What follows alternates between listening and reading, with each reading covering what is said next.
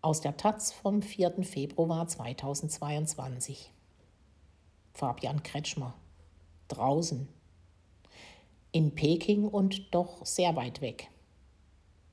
Stell dir vor, es sind die Olympischen Winterspiele und keiner geht hin.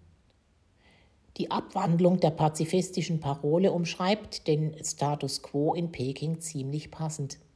Während die Olympionikinnen und Olympioniken im Vogelneststadion einlaufen, ist die chinesische Hauptstadt leer wie eine Geisterstadt.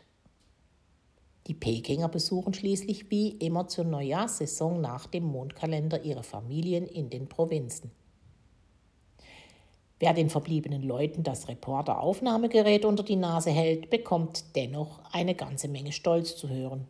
Vor allem dass man als weltweit erster Ort sowohl Sommer- als auch Winterspiele ausrichtet, beflügelt das neu gewonnene Selbstbewusstsein der Chinesen.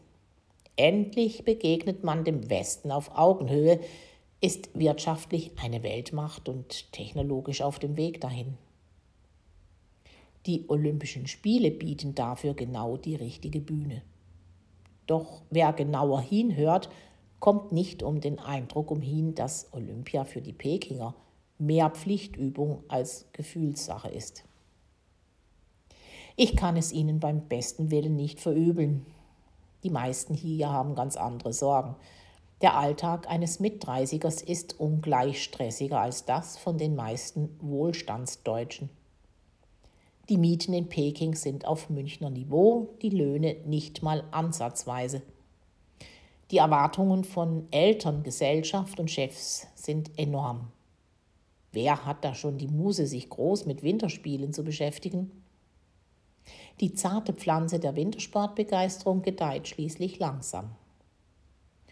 Und dennoch hat die merkliche Abstinenz öffentlicher Begeisterung auch System, denn die Spiele haben tatsächlich sehr wenig mit der Bevölkerung zu tun. Die hatte nämlich rein gar nichts bei der Bewerbung für die Austragung mitzureden, ebenso wenig bei der Nachhaltigkeitsdebatte oder über den diplomatischen Boykott einiger westlicher Staaten. Sämtliche Meinungen wurden stattdessen von oben herab diktiert. In den Staatsmedien werden die staubtrockenen Berghänge plötzlich zu weißen Winterwunderländern und die Kritik aus dem Ausland wird schlicht wegzensiert. Wenn Chinas Staatschef Xi Jinping in seiner Rede davon spricht, dass die Welt ihre Augen auf Peking richtet, dann würden wohl viele Leute ohne Ironie zustimmen.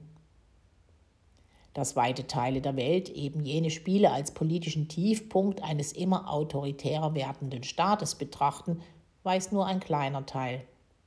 Denn die lästigen Störgeräusche werden von der Propagandabehörde schlicht stumm geschaltet. Hinzu kommt die Pandemie, wegen der die Spiele vollständig hinter verschlossenen Türen stattfindet.